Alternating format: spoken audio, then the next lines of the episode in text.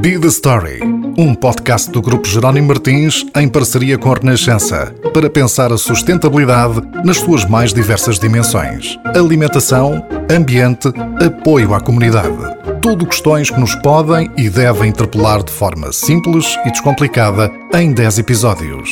Hoje falamos do que fica no ar que respiramos. Foi um período, eh, enfim, para, para, para todos nós eh, muito mau, era uma crise social, económica e também, uhum. evidentemente, sanitária, mas eh, em relação ao ambiente, um, tivemos como que uma breve visão não é, do que é que seria uh, um, um, um, mundo em que a nossa pegada uh, fosse menor, a nossa pegada coletiva.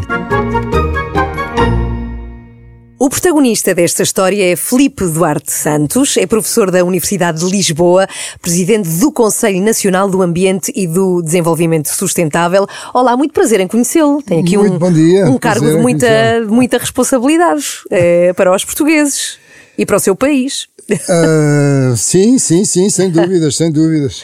Durante o confinamento, eh, no pico da pandemia, nós tivemos a esperança que houvesse, e a sensação até, e chegaram algumas notícias sobre, sobre isto, que pelo menos tivéssemos tido um benefício em termos de clima. Chegaram histórias de, dos cantos todos do mundo sobre como animais tinham regressado a algumas zonas onde não tinham, não estavam há muito tempo, como as águas limpas também de repente apareceram em zonas onde estavam muito sujas há muito tempo também.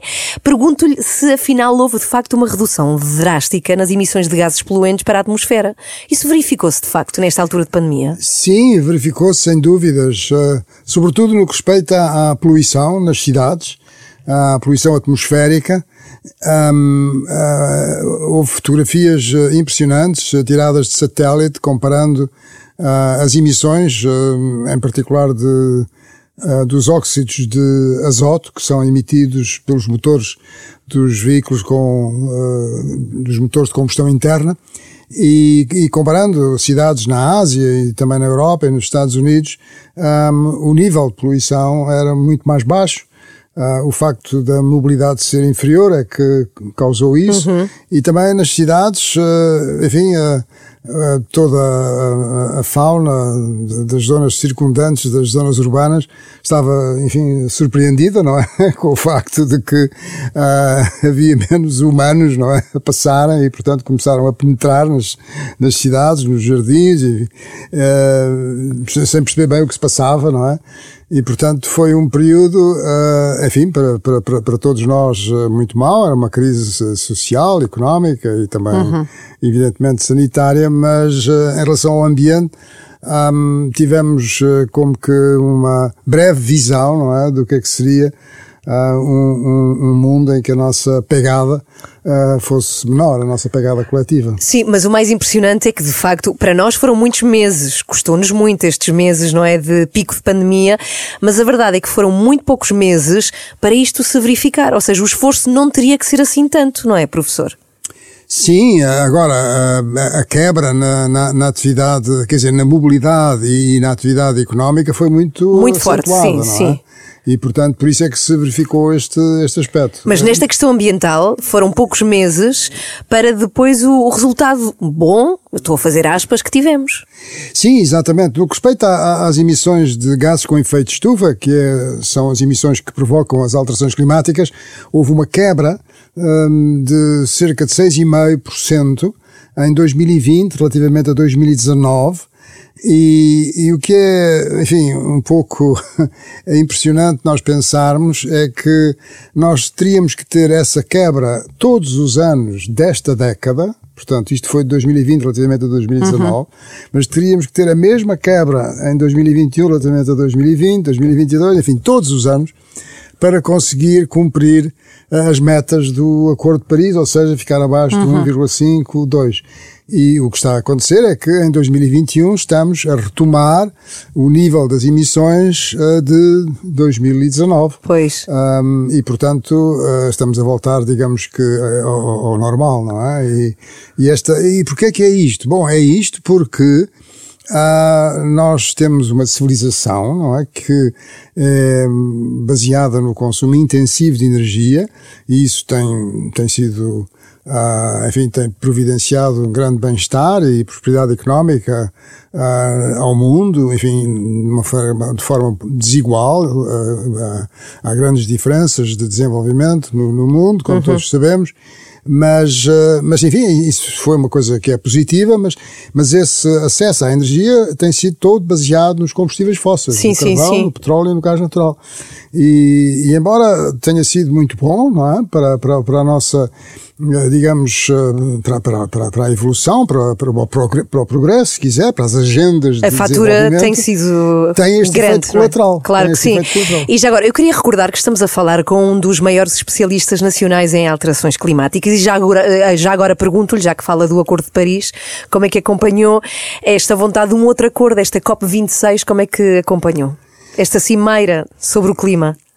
Bom, evidentemente, de uma forma muito interessada e, e lendo todas as notícias, enfim, a, a, enxurrada de notícias que apareciam todos os dias, uh, com opiniões também bastante diversas, mas uh, acho que teve aspectos positivos.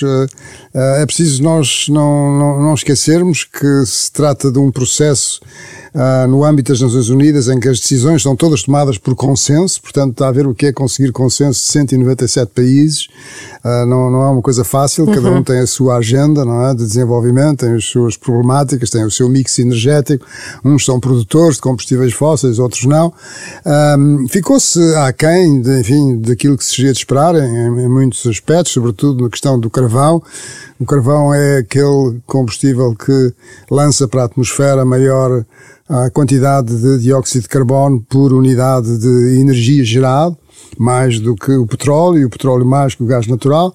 Portanto, é, é, é crucial, de facto, uh, nós descontinuarmos o uso do carvão e isso estava inicialmente escrito no, no, no texto final, mas uh, a Índia opôs-se, a Índia uhum. é um país que tem muito carvão, enfim, uh, houve outros aspectos positivos, como um acordo sobre a desflorestação, uh, a diferença em relação a outros acordos anteriores é que este existe um, uhum. um pacote de financiamento, não é? E, portanto, uma vontade expressa através de financiamento dos países com economias avançadas para enfim, para ajudarem a, a, a, a travar completamente a, desflorestação em 2030. É, é, também muito ambicioso, não é? Muito ambicioso, mas houve muitos países que subscreveram.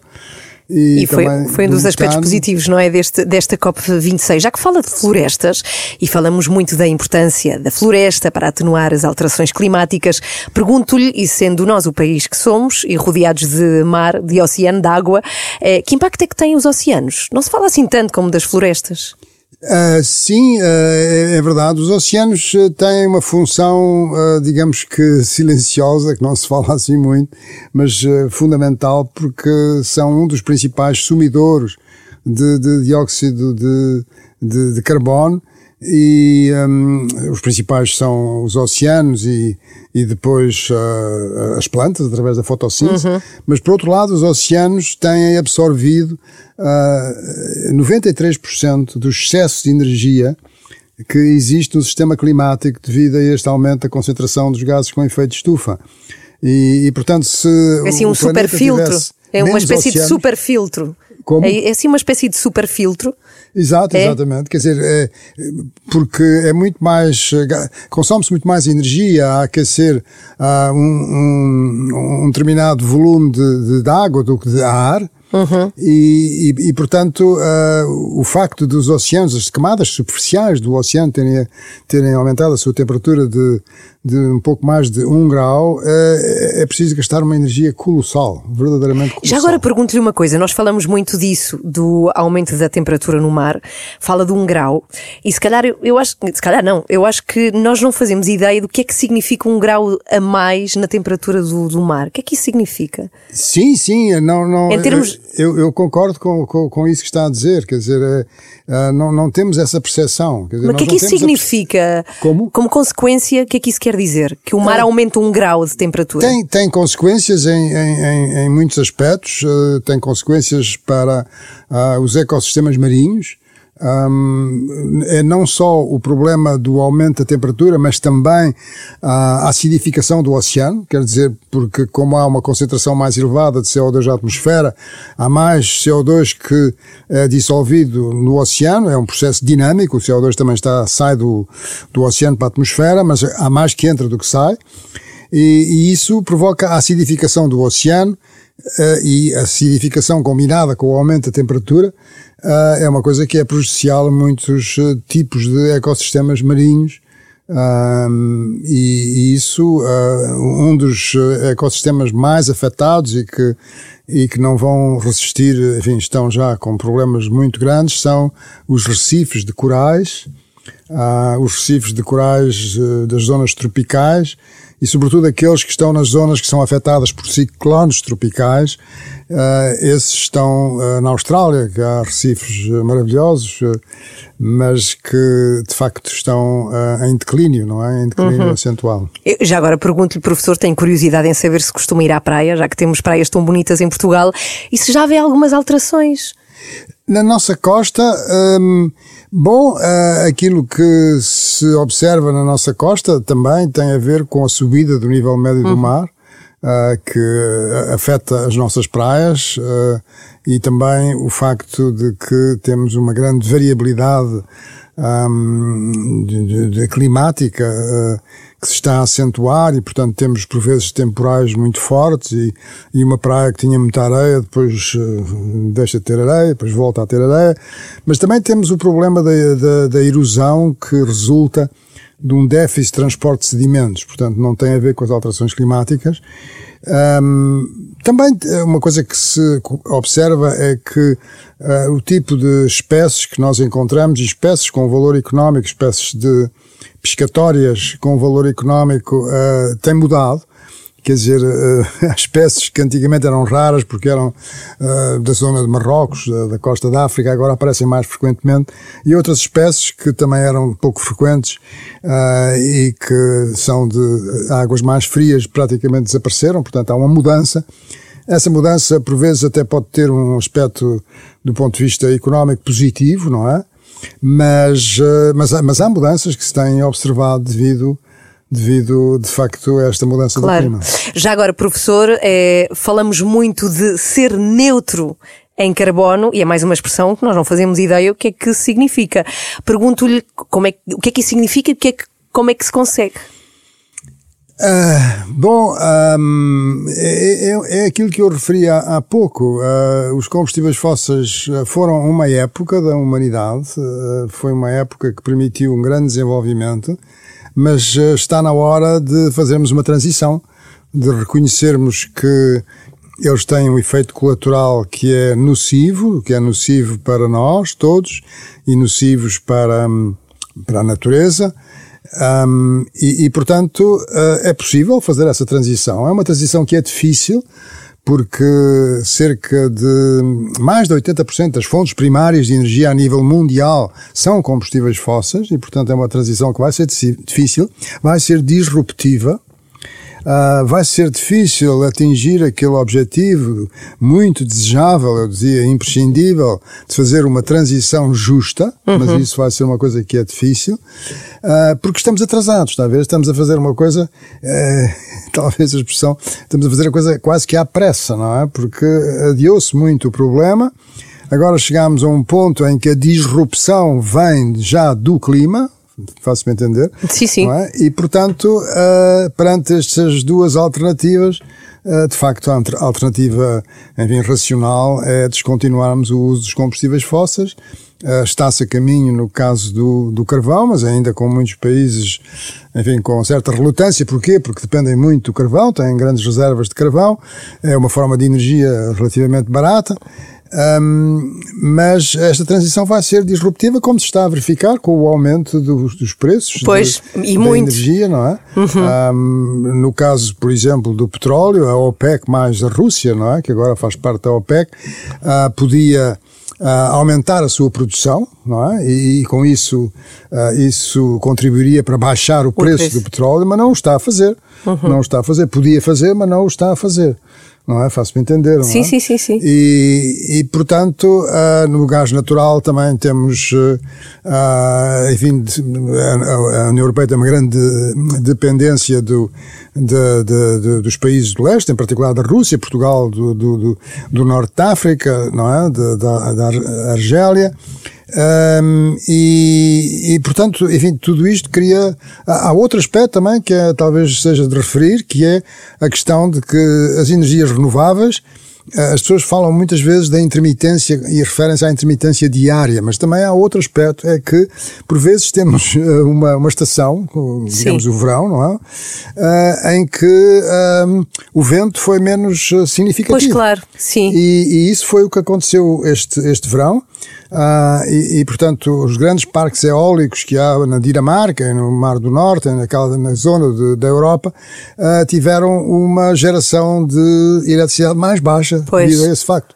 E nós aqui também estamos a ter, não temos sim, vento, sim. não é? Quer dizer, nos uhum. últimos dias. Portanto, tem sido um ano com menos vento. Uh, enfim, nós não, não dominamos, não é? Não dominamos a natureza, não dominamos o clima. devíamos, devemos ter uma relação é uma relação harmoniosa, não é? Com, com o ambiente que nos rodeia. Já agora pergunto-lhe, sei que não tem nenhuma bola de cristal, mas trabalha e há tantos anos sobre esta questão. Se olharmos para a frente, como é que será a qualidade do ar daqui a, sei lá, 5, 10 anos? Meu filho tem 12, há de ter 22. uh, eu penso que. Hum, que as coisas vão melhorar. Um, repare, o, também. Há, é otimista. Como? É otimista? Sim, sou, sou otimista, quer dizer, uh, neste momento uh, temos realmente problemas difíceis de resolver, sempre tivemos, não é? Uh, sempre houve problemas difíceis de resolver. A, a, a, diferença talvez seja que agora os problemas são de caráter global não é? Quer dizer, são problemas que envolvem todos os países do mundo, não é? E, e, e, portanto, nós somos influenciados por aquilo que se passa nos antípodas, não é? Quer dizer, e, e estamos sempre, enfim, muito melhor disso do que eu, as informações estão sempre a chegar de todos os lados e, e portanto, temos um mundo muito mais complexo um, e muito mais uh, globalizado, não é? mas, uh, mas penso que uh, é um mundo em, em, em, grande transformação, Uh, em 2050 será muito diferente do, do mundo atual.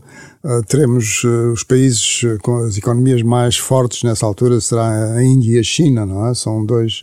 A Ásia terá uma importância muito maior. A Europa, enfim, tem que terem atenção que tem que lutar também por uma posição que, que seja relevante, não é? Uhum. Neste mundo futuro.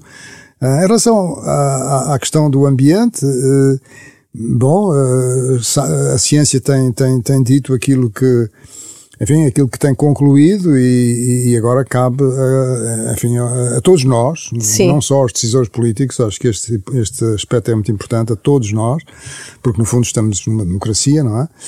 A todos nós eh, sermos conscientes de, dos problemas que existem e contribuirmos com a nossa parte, não é? Para para a resolução desses problemas eh, de natureza ambiental. Uhum, muito obrigada, professor. Foi muito bom ouvi-lo. Este podcast está disponível nas plataformas digitais, no site da Renascença, em bethestory.pt, onde já agora poderá encontrar artigos relacionados com o impacto do aquecimento global no ar que respiramos e como é que nós podemos intervir do ponto de vista individual e coletivo. Pode ouvir todos os 10 episódios deste podcast nas plataformas habituais, no site da Renascença e em